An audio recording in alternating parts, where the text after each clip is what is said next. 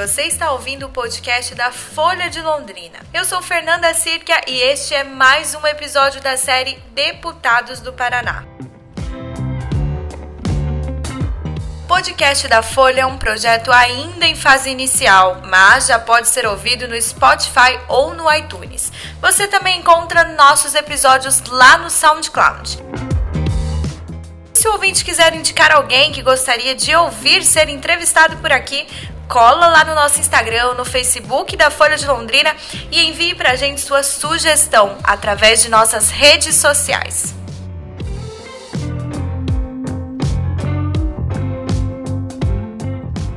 Nesta semana você vai ouvir uma série de entrevistas com os deputados estaduais e federais eleitos com a maioria dos votos na região de Londrina que iniciam a gestão 2019 agora no início de fevereiro. Neste episódio, a Folha conversa com o deputado federal Felipe Barros, do PSL. Eleito vereador pela primeira vez em 2016, Felipe Barros teve uma ascensão rápida na política e se elegeu deputado federal em sua primeira candidatura para o cargo. Com 27 anos, o novo parlamentar afirma que a defesa de pautas conservadoras impulsionou a vitória nas urnas, já que parte da população não se sente representada por outros políticos. A entrevista é do editor online Rafael Fantin. É Felipe Barros, né, tenho 27 anos, fui eleito deputado federal pelo PSL aqui no Paraná é, hoje sou vereador na cidade de Londrina, advogado, é, me formei na UEL é, e ativista pró-vida e pró-família, que já era um trabalho que eu fazia antes mesmo de ser vereador é, e continuo é, nessa, nessa militância pró-vida e pró-família. É, a expectativa é muito boa e acredito que todos nós estamos muito ansiosos. Eu acho que o resultado das urnas refletiu muito a vontade popular. nós vimos inúmeras pessoas que historicamente sempre estavam é, no Congresso Nacional ou estavam lá há um bom tempo, há três, quatro, cinco mandatos, que nessas eleições é, não tiveram é, um resultado positivo nas urnas. Na minha visão, isso acabou refletindo a vontade e o anseio popular de renovação, de tentar construir um Brasil novo, um Brasil diferente, um Brasil em que haja segurança pública, em que haja saúde, em que haja educação de qualidade. então, estamos, eu particularmente estou ansioso para ver o que vai ser do nosso Congresso Nacional, até por conta da renovação que teve, tanto na Câmara como na, é, no Senado. Né? Então estamos todos ansiosos. E pensando nessas nas pautas que você já defende aqui na Câmara, uhum. como a questão da ideologia de gênero, questão do, da escola sem partido, esses assuntos mais polêmicos, isso aí você vai estar levando também ali para Brasília? Com certeza.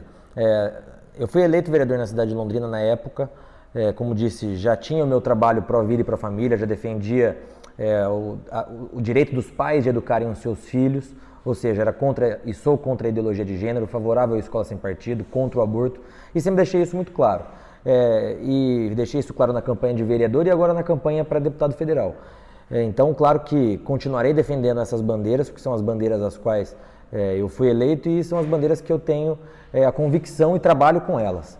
Né? Então, vou defender e continuar defendendo a família natural, continuar defendendo é, a vida, é, e as crianças no Congresso Nacional. Mas não só isso, é, nós temos tenho outras bandeiras também, que foram as bandeiras que eu carreguei nessa eleição de deputado federal, como por exemplo, é, eu assinei um compromisso me comprometendo a defender e encabeçar o projeto Unidos contra a Corrupção, que é o novo projeto do procurador Deltão Dallagnol, é, junto com outras entidades, fazendo um breve é, fazendo uma breve é, lembrança, né, as 10 medidas contra a corrupção, a Câmara dos Deputados transformaram num verdadeiro Frankenstein, é, desvirtuaram completamente as 10 medidas contra a corrupção, e então o procurador Deltão Dallagnol, junto com outras entidades é, e universidades do Brasil, elaboraram um novo projeto é, de combate à corrupção, que é o Unidos contra a Corrupção.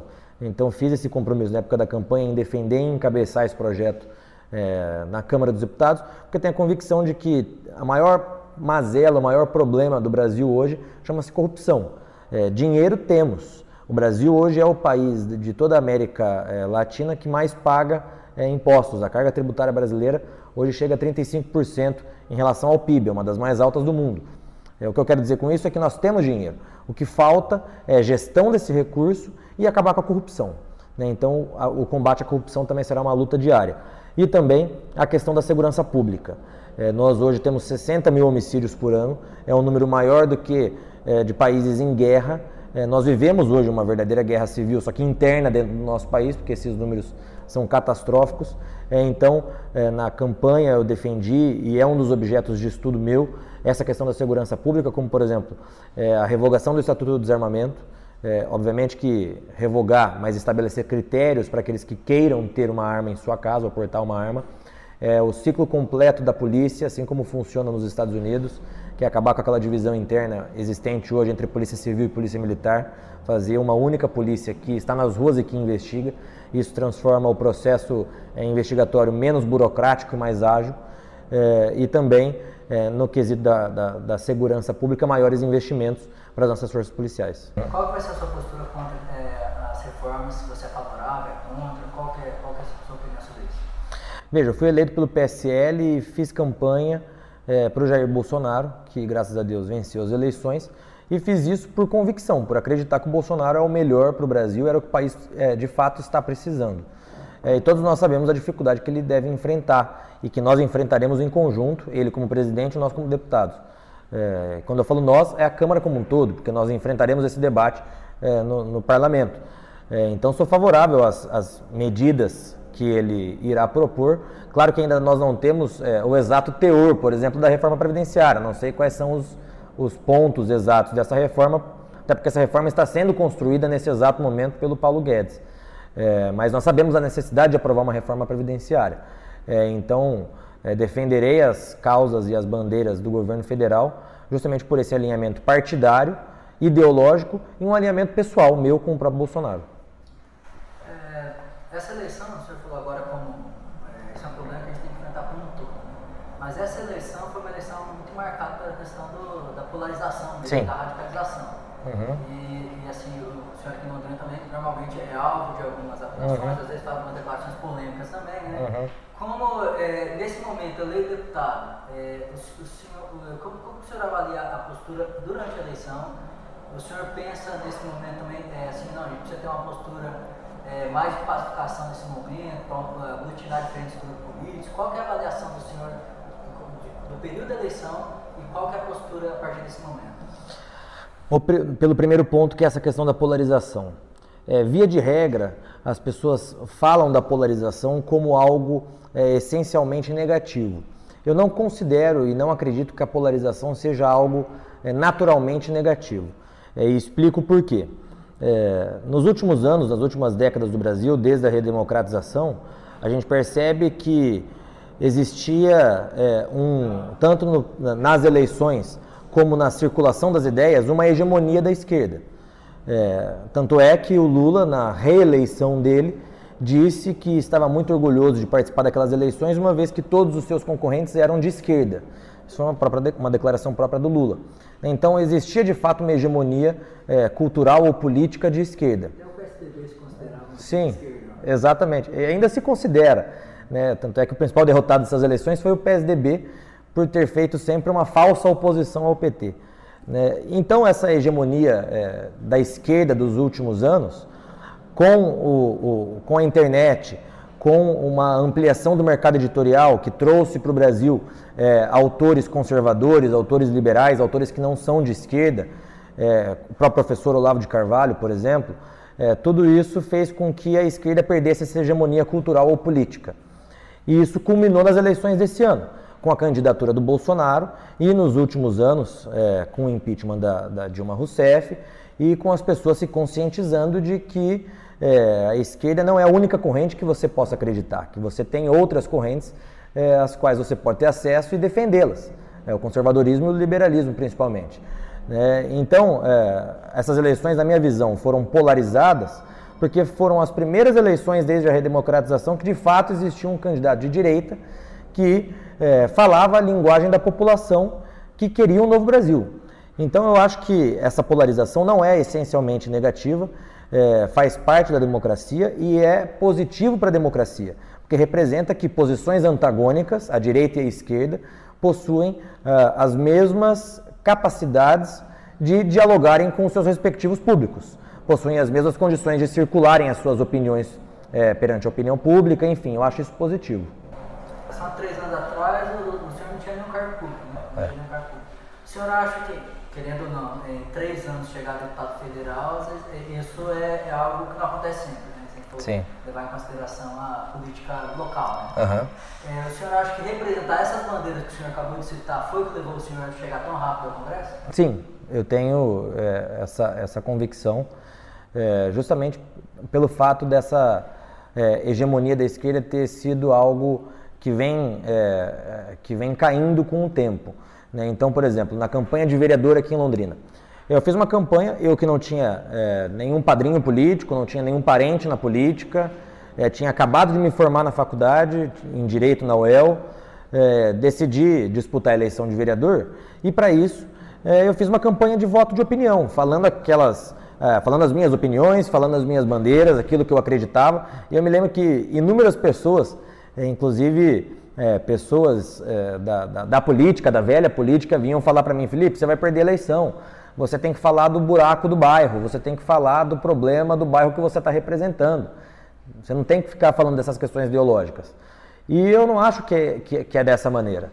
É, eu acho que quando a pessoa se dispõe a entrar para a vida pública, ela tem que ser transparente com o seu público e dizer aquilo que ela acredita, dizer as suas bandeiras, dizer aquilo que ela vai fazer e aquilo que ela vai defender estando no parlamento. É, então, na campanha de, de, de vereador, é, que é é uma das mais difíceis que tem, porque tem muito candidato, a concorrência é muito grande. É, o resultado surpreendeu a todos, inclusive a mim, à época. É, e agora, é, na campanha de deputado federal, é, com a, a, a, candidatura do Bolsonaro, eu percebia nas ruas as pessoas dizendo que de fato queriam uma renovação, de fato queriam eleger uma pessoa que estivesse junto com o Bolsonaro, que representasse as mesmas ideias que o Bolsonaro. E como é, eu sempre deixei claro a minha, a minha, o meu apoio ao Bolsonaro, trouxemos ele o ano passado aqui em Londrina. É, houve de fato esse, esse alinhamento e essa, é, essa identificação do público com a nossa campanha. Falou do Bolsonaro, falou do, PSL, é, e tanto o partido quanto o PSL, eu acredito consequentemente até os senhores, é, são atacados, principalmente quando os assuntos são ditadura, tortura, uhum. liberdade de imprensa. Como o senhor viu, é, como o senhor vê esse período que teve de 20 anos de ditadura no país, é, redemocratização, uhum. e, e, assim, e se o senhor acredita, é, qual vai ser a postura do partido do senhor uhum. na, na, presidência, né? Para que isso não volte a acontecer como aconteceu anteriormente no país. Né? Tá. A minha opinião particular sobre o período militar. A minha opinião sobre o período militar é aquela mesma opinião do professor Marco Antônio Villa no livro que ele escreveu sobre esse período. O professor traça um histórico sobre esse período é, e, na opinião dele, só ocorreu uma ditadura de fato a partir da edição do AI-5. Antes disso, não era uma ditadura, uma vez que o presidente foi. Foi. Isso, é. é. Uma vez que antes disso o, o presidente foi é, tirado pelo próprio parlamento, o, o cargo foi declarado vago pelo próprio parlamento é, conforme os próprios documentos da Câmara. É, então, é, o, o, o, próprio parlamento da época escolheu o seu representante. É, então, foi algo democrático. É, e então, a, o professor Marco Antônio Villa passa a explicar é, por que, com a edição do AI-5, onde houve a supressão de algumas liberdades e garantias individuais, aí sim é, esse período militar se transformou ali nesses últimos anos numa, numa ditadura. Sim. É, então, é, é, a minha opinião é a mesma da, do professor e historiador Marco Antônio Villa. Agora é importante a gente ter a consciência também é, que hoje, em inúmeras aulas de história, em inúmeras é, universidades, há uma verdadeira, é, um verdadeiro exagero do que foi esse período. Há uma verdadeira demonização é, e invenção de fatos históricos. O que eu quero dizer com isso? É, e até partindo da linha de raciocínio que eu fiz nesse primeiro, respondendo a primeira parte da pergunta da, da, do professor Marco Antônio Villa, é, da questão do AI-5. É, claro que houve é, mortes, mas houve mortes dos dois lados. Nós não podemos esquecer das ações terroristas é, que mataram é, inclusive, por exemplo, embaixadores aqui no nosso país, que assaltavam bancos, que causavam terrorismo no nosso país. Então houve violência dos dois lados. Isso nós não podemos é, perder a linha de raciocínio. A própria Dilma Rousseff fez parte. Aliás, a velha política como um todo, é, parte dessas pessoas da velha política fizeram parte de grupos terroristas. O senhor Aloysio Nunes foi motorista do Marighella. O Marighella, que hoje é idolatrado por inúmeros políticos de esquerda, fez o manual do guerrilheiro que defendia abertamente o assassinato, o uso de bombas, o terrorismo propriamente dito no nosso país.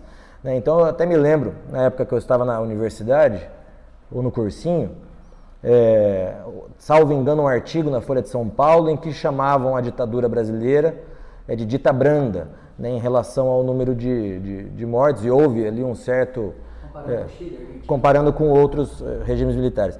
É, e houve ali um certo, a, a grande mídia como um todo, é, um certo espantamento em relação é, a essa fala. É uma questão numérica, é, uma questão numérica a, a comparação das mortes do Brasil com outras é, de outros países. Mas nós não podemos esquecer, e isso o PT tem feito muito bem, a esquerda tem feito muito bem, de jogar debaixo do tapete as mortes que eles causaram no nosso país. Isso nós não podemos esquecer. Então, é, a atuação dos militares foi uma reação à ação dos partidos e movimentos terroristas de esquerda antes. Né? Essa é a minha opinião particular. Agora você fez uma outra pergunta. Sobre a questão da liberdade de imprensa. Liberdade de imprensa. Uhum. o Bolsonaro fez um, teve uma resposta, um ataque ali à uhum. São Paulo, entendeu? Essa questão da liberdade de imprensa. Veja, a, a atuação da imprensa é essencial para toda e qualquer democracia, a imprensa livre. É, e como toda é, atuação tem que ser feita com responsabilidade. A relação é, do Bolsonaro com a Folha de São Paulo, essa crítica que ele sempre faz à Folha de São Paulo, é porque é, a, esse órgão de imprensa especificamente, é, na visão dele, na nossa visão, sempre é, não teve, em inúmeras situações, a responsabilidade que um órgão de imprensa deve ter é, em relação aos fatos. Mas a liberdade de imprensa é algo essencial e tem que ser protegida. É, agora, quem quer e quem quis regular a mídia, censurar a imprensa, foi justamente os últimos governos do PT. É, e que nós somos completamente contra essa questão de, de, regulariza, de, de regulação é, da imprensa, regulação da, da, mídia. Já se fala hoje, inclusive, da regulação dos meios é, de comunicação é, sociais da internet. É isso nós somos completamente contra. A imprensa tem que ser livre para atuar, para fazer o seu trabalho, porque isso é um dos pilares de toda e qualquer democracia saudável. Só para esclarecer uma coisa, você falou da questão da escola sem partido? E, e querendo ou não, toda vez que o senhor vai na UEL tem, um certo, tem uma certa manifestação. Da, o, o, senhor acha que essa questão da escola sem partido poderia chegar também na, na questão universitária ou a questão universitária é diferente né, dessa, dessa questão da escola sem partido? Eu acho que hoje as universidades, principalmente as públicas brasileiras, é, transformaram-se, infelizmente, num local onde se promove mais a ideologia política do que o conhecimento propriamente dito. É, não é à toa que nós não temos um único prêmio Nobel, é, por conta, dentre outros fatores, da questão que, principalmente em curso de humanas, é, os alunos saem de lá é, não é, é, cientistas sociais, não sabedores da matéria e do curso que eles estão ali, mas saem militantes políticos. Isso é um fato que eu presenciei porque eu fiz faculdade na Universidade é, Estadual de Londrina e presenciei isso com inúmeros colegas em inúmeros cursos. Fui presidente do DCE em 2012, então vi isso e vivi isso na pele. E posso afirmar com clareza que parte das universidades públicas, se não a totalidade delas, é, principalmente nos cursos de humanas, hoje é, estão mais preocupadas em, em formar militantes partidários do que formar profissionais para o mercado de trabalho. É, então eu acho que a questão de escola sem partido, ela é, ela é, o escola sem partido tem que ser defendido. É, só que a questão do escola sem partido e o projeto de lei do escola sem partido, ele é mais é, válido e mais é, utilizado para o ensino fundamental e médio do que propriamente nas universidades. Porque nas universidades, via de regra, todos ali já são maiores de idade. É, então, esse problema que eu comentei agora da, da, da, das universidades públicas, tem que ser solucionados, mas não através do Escola Sem Partido. O Escola Sem Partido vem para proteger as crianças e os adolescentes é, contra ações arbitrárias de seus professores, pelo fato de serem menores de idade.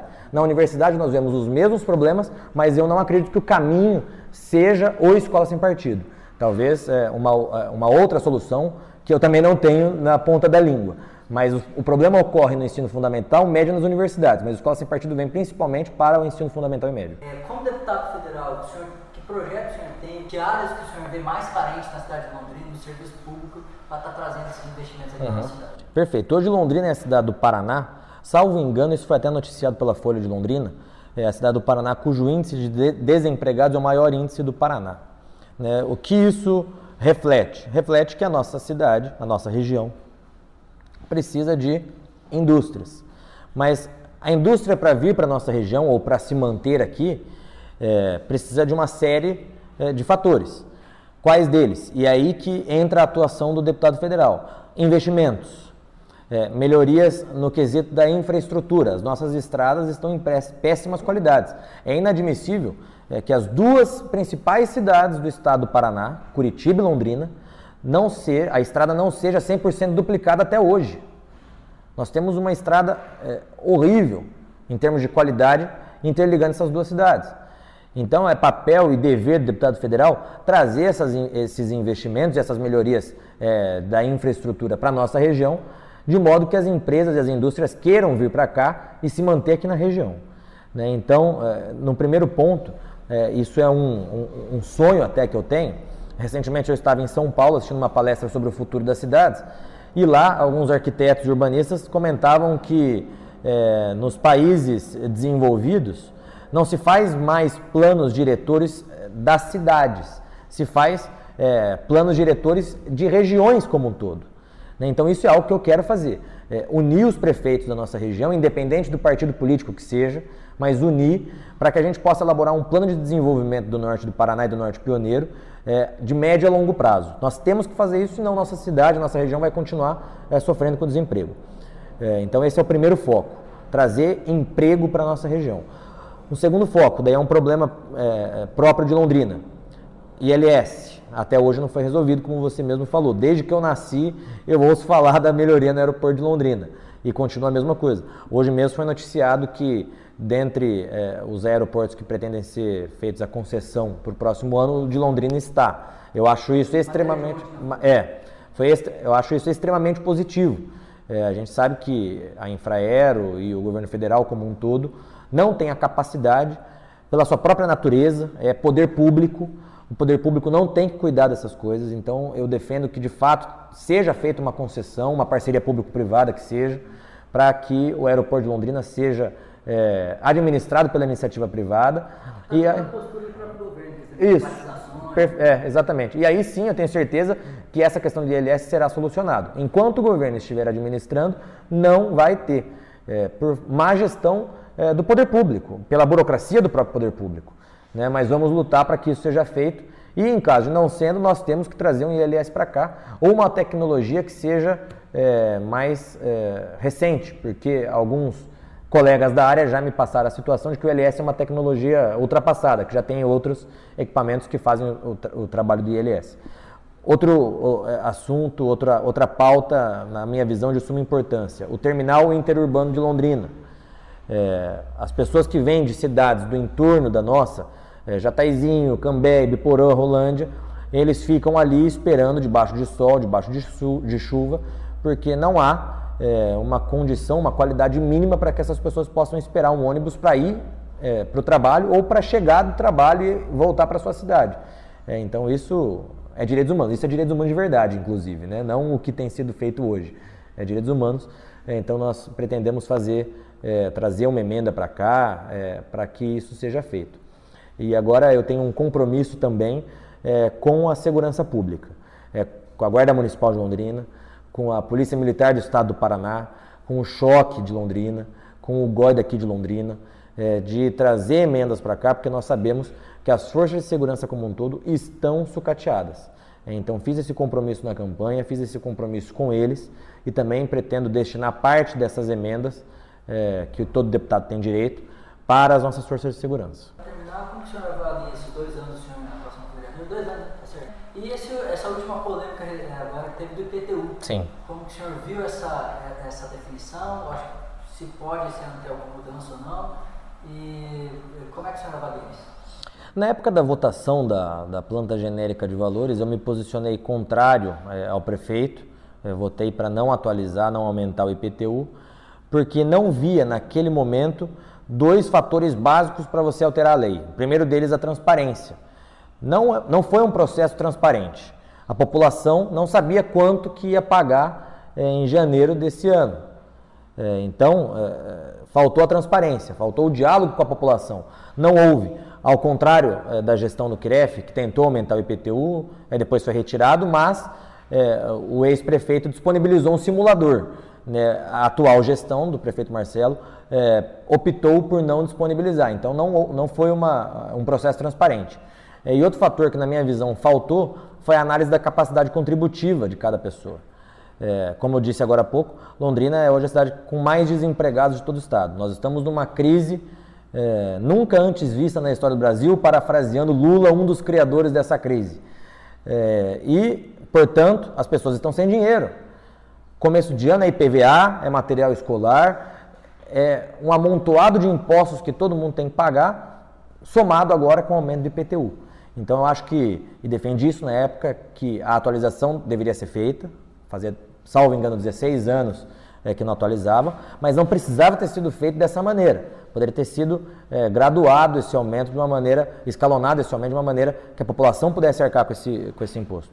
É, então, é, infelizmente, foi aprovado e duplamente, infelizmente, ontem a Câmara é, arquivou o projeto de lei de iniciativa popular, votei favorável ao projeto de lei, mas a Câmara optou por arquivar, por rejeitar o projeto, é, mantendo, portanto, a alíquota, é, e junto com isso, aliás, a gente aprovou o projeto de lei do prefeito, que congela a alíquota para o próximo ano, então o resultado prático é que no ano que vem não vai ter aumento, vai manter o mesmo imposto que nós pagamos esse ano. Eu acho que o caminho não é aumentar imposto. É, eu falei agora há pouco que a carga tributária brasileira é uma das mais altas que tem, e é. é um economista da escola de. Com certeza, com certeza uma da, um, um, um econom, tomara, um econom, porque o nosso sistema tributário também é um negócio horrível, né? O nosso, um, um economista famoso da escola de Chicago, o Arthur Laffer, ele elaborou uma teoria é, em que ele afirma que é, passado um determinado momento, passado um determinado é, número de imposto, não adianta você aumentar os impostos, que a arrecadação do Estado não vai aumentar, vai diminuir. Porque as pessoas passam a sonegar, porque os investimentos passam a diminuir, aumento na inadimplência. É esse exato momento que nós estamos vivendo no Brasil hoje. Segundo o Arthur Laffer, esse economista, esse ponto, esse, esse ponto limite, é 35% aproximadamente. Nós estamos nos 35% da carga tributária. Quando nós passamos a analisar a carga tributária brasileira é, em relação às faixas salariais, a gente chega aos 50%. É, junto com isso, o custo da corrupção. Ou seja, dos 12 meses que temos no ano, 6 meses seis salários nossos vão exclusivamente para o Estado arcar com é, os, os, problemas ali do Estado, né? vai diretamente para os nossos governantes. É uma taxa é, de carga tributária altíssima, então aumentar o imposto não é o caminho. Qual era o caminho correto, na minha visão, que o prefeito Marcelo Belinati deveria é, fazer, deveria ter sido feito lá atrás? Industrializar Londrina, fazer uma política atraente para que indústrias e empresas venham para cá e se mantenham aqui. É, foi noticiado uma semana atrás que um número considerável de empresas, 6, 7, estavam saindo daqui de Londrina para ir para Ibiporã. É, isso é inadmissível. É Londrina perdendo mais e mais empregos.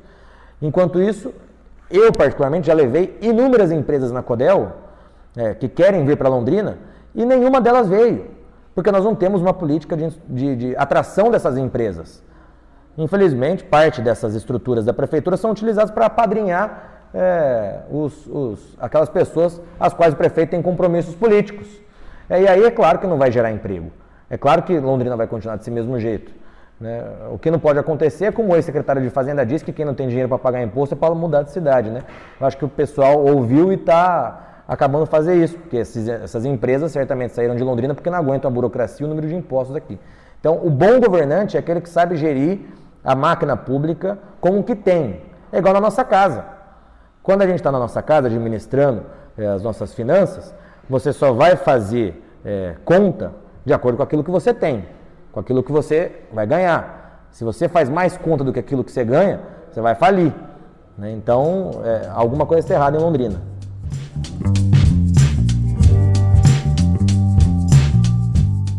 Você ouviu o podcast da Folha de Londrina com o deputado federal Felipe Barros. Para ouvir mais entrevistas como esta, siga a gente lá no Spotify e também no iTunes. E se você quiser fazer sugestões para este podcast de entrevista, fique à vontade. É só mandar uma mensagem em nosso Instagram ou Facebook. Obrigada por ter nos ouvido até aqui e continue acompanhando os próximos episódios da série Deputados do Paraná. Até a próxima!